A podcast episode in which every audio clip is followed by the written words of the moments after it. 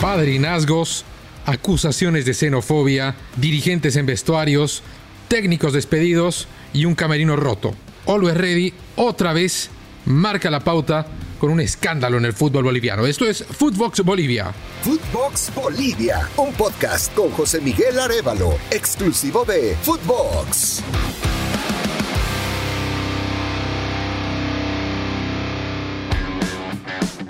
Os saluda José Miguel Arevalo para contarles lo que ha ocurrido en el siempre sorprendente fútbol boliviano, el fútbol más impredecible del planeta, con un nuevo capítulo desagradable que tiene otra vez al Club Always Ready como el protagonista central. A ver, se jugaba una jornada importante en el fútbol boliviano, Always Ready, en su reducto en el Estadio Municipal de Villa Ingenio en la ciudad del Alto, recibía a Aurora, un partido que no debía haber significado mucha dificultad para los entonces dirigidos por Julio Valdivieso. Pero el partido tomó otra tónica. Aurora se protegió muy bien en el fondo, cerró todos los espacios, se le hacía cada vez más y más y más difícil al equipo local acercarse al primer gol del partido y la presión se acumulaba desde las tribunas. Había muchos gritos desde los hinchas que no estaban de acuerdo con la presencia de algunos jugadores. La mayoría de los dardos apuntaban a Julio Valdivieso, el director técnico, particularmente el sector donde se encuentran, donde se sientan usualmente los directivos. Se mete el técnico, técnico el que manda aquí, él tiene que ver a los buenos jugadores. Cuando están perdiendo, dice mete los buenos jugadores. ¿Cómo va a meter cuando están perdiendo los buenos jugadores, hermano? Tiene que ver desde un principio a los jugadores. Al minuto 65 ocurre algo que va a tomar relevancia más adelante pero el hecho es que ingresa Jonathan Borja, el ecuatoriano, en reemplazo de Juan Carlos Arce. Y cinco minutos más tarde, Aurora anota el único gol del partido. Brian Araníbar fue el anotador de lo que termina siendo un resultado que ni el más optimista de los hinchas de Aurora, ni el más pesimista de los de Always Ready se hubiera imaginado. Finalmente Always Ready perdió en el alto, en una cancha en la que es o era prácticamente imbatible, y Aurora sumó puntos fuera de casa en acaso una de las canchas más difíciles de Bolivia. Esto, dada la volatilidad de los dirigentes de Always Ready, anticipaba una hecatombe. Bueno, no ocurrió nada menor a eso. Y es que eh, se sabía que dentro del vestuario de Always Ready estaba ocurriendo algo muy grave. Y empezaron a surgir varias versiones lo que parecía eh, ser el común denominador entre las historias que empezaban a circular era la salida inminente de Julio Valdivieso del banquillo de Always. Bueno, eso se fue confirmando eh, conforme fueron declarando los responsables, salieron los comunicados a través de los canales oficiales del club, pero había mucho más allá del despido del exmundialista de la selección boliviana, exentrenador de la selección boliviana. Y es que todo se dio en circunstancias que deja muy mal parado, al menos a un grupo de la dirigencia. Se supo que tras el partido, con un camerino obviamente molesto, con la cabeza caliente, a nadie le gusta perder, mucho menos el local, y especialmente un rival, ante un rival que no debería presentar muchos obstáculos, ingresaron dirigentes de Always Ready, entre ellos eh, Oscar Barrenechea, parte de la directiva que está hace mucho tiempo acompañando primero a Fernando Costa y ahora a su hijo Andrés Costa en la presidencia del club, a exigir explicaciones a Julio Valdivieso. Y trascendió una palabra o una frase no puede ser sinónimo de generar problemas. Se supo que Barrenechea, cuando irrumpió en el vestuario buscando a Julio Valdivieso, expresó un ¿Sabes quién soy yo? con un tono amenazante ante el cual intercedió el colaborador de Julio Valdivieso, el también exfutbolista internacional Rubén Darío Tufiño, para tratar de, al menos mediar o, proteger a quien todavía era director técnico del Ready. Y ahí estalló una discusión que generó todavía más polémica. Por un lado, se apuntó desde los dirigentes que es importante eh, especificar no está Andrés Costa entre ellos, él se encuentra fuera del país, pero el grupo delegado a cargo de, la conducción del club le habría reclamado a Valdivieso que el equipo jugó para atrás de manera intencional, se sabe que Jonathan Borges es un jugador que incurre en varios actos de indisciplina. Y se lo acusó al técnico de participar en esos actos de indisciplina. Y esto como parte del justificativo para cesar a Valdivieso en sus funciones.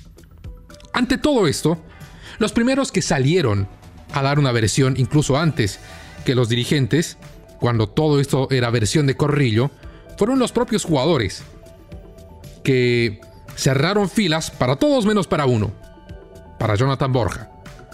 Y el más frontal ante esta situación fue sin duda alguna Marc-François Numba, el camerunés naturalizado boliviano, totalmente identificado con los colores de Luis Ready, apuntó directamente a los dirigentes, los señaló como responsables, dio a entender que apadrinan a jugadores que pese a la indisciplina tienen que jugar a pedido de los dirigentes. Y esto es lo que decía después del partido. Sí, sí, estábamos mal desde la cabeza. La verdad que hay algunos dirigentes que están haciendo las cosas mal, hay que decirlo. Algunos dirigentes que no sé si, si, si quieren el bien del equipo o están para, para hacernos mierda. Sin pelos en la lengua, sin mayor complicación, muy claro, muy franco y muy directo.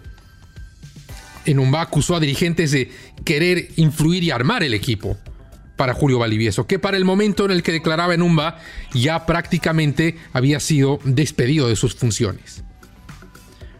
Horas más tarde, con la cabeza un poco más tranquila, también habló Marcos Riquelme, que no es ajeno a todas estas polémicas que coinciden en el club de la banda roja. Recordemos hace algunos meses protagonizó un hecho vergonzoso en el que se enfrascó en una discusión con el presidente de Always Ready, con Andrés Costa, en pleno partido. Allá cuando todavía Sebastián Washington Abreu era el técnico del plantel de Ready. ¿No? Salió expulsado Riquelme, se acercó a la alambrada, a, del otro lado estaba el presidente del club y empezaron a discutir a vista y sorpresa de todo el mundo. Estaba totalmente sacado, estaba fuera de sí, eh, estaba con las pulsaciones a mil, eh, por cómo se estaba dando el partido, por cómo, por cómo no me estuvieron saliendo las cosas durante el partido. Eh, tuve una reacción con, el presidente que sinceramente me, duele eh, porque quedó a la vista que, estaba sacado, que, que reaccioné mal. Riquelme expresó su punto de vista. Él reconoció que se equivocó en el pasado y decidió manejarlo de otra manera reconoció haber cambiado, respondió con goles y es ahora una de las figuras referenciales de Always Ready, pero coincide en que quien rompió el grupo fue Jonathan Borja y que eh, tuvo la aquiescencia, la condescendencia o cuando menos el favoritismo de parte de los dirigentes. Como para justificar algo, como porque nosotros también sabemos cosas eh, de que pasan de indisciplina, de esto, de lo otro, pero no somos, no vamos a salir a decir o a matar, eh, pero esta vez ya eh, nuestro compañero ya, perdón la palabra, pero ya la cagó, la cagó con nosotros, entonces no nos podemos quedar más callados, sinceramente no podemos quedar más callados, no podemos permitir esto, porque a mí me están faltando el respeto. Todo este barullo, todo este entrevero, se han tomado decisiones, se ha recontratado a Pablo Godoy, un técnico paraguayo que está constantemente eh, apagando incendios en Always Ready, que curiosamente dirigía a la Universidad de Vinto, que le empató a Bilsterman en el fin de semana, le causó un gran problema al equipo aviador, pero sin más vuelve a Always Ready.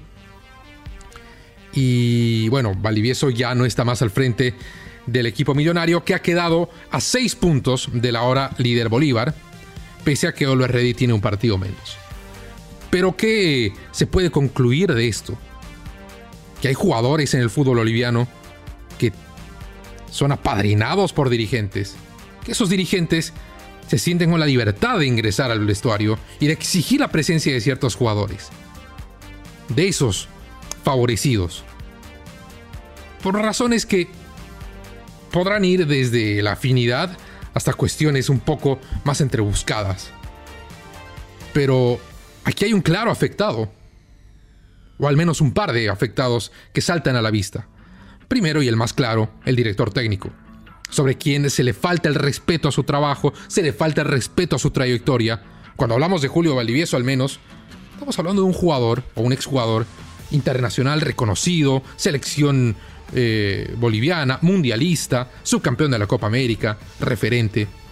Y un técnico que ha dirigido a la selección boliviana, que ha dirigido a varios equipos, que ha logrado títulos, que ha dirigido incluso a una selección extranjera. A él se le falta el respeto, no solo por la manera en la que se lo echa una vez más, sino por la manera en la que se le exige.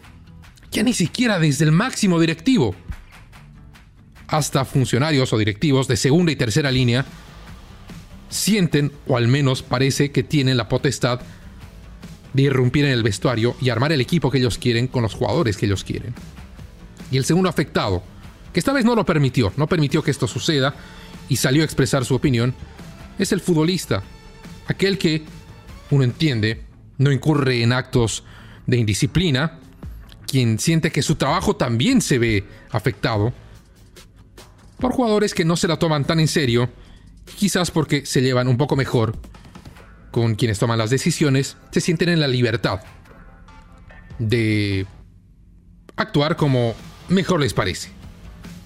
Y me quedo con algo que decía Marco Riquelme, que hay que respetar al futbolista boliviano, porque al final él es el dueño de casa, y si bien, como cualquier otro futbolista, tiene que ganarse su lugar en la cancha, tiene que demostrar de qué está hecho, no solo por el talento, sino por el trabajo duro, por la determinación, para él deben ser las primeras oportunidades. A él es al primero al que hay que respetar. A él es al primero al que hay que darle el lugar que se ha ganado. No puede ser que porque alguien llegue de afuera y sea más talentoso quizás, pero mucho menos disciplinado, tenga la ventaja sobre un futbolista que si no tiene la chance en Bolivia, muy difícilmente la tendrá fuera.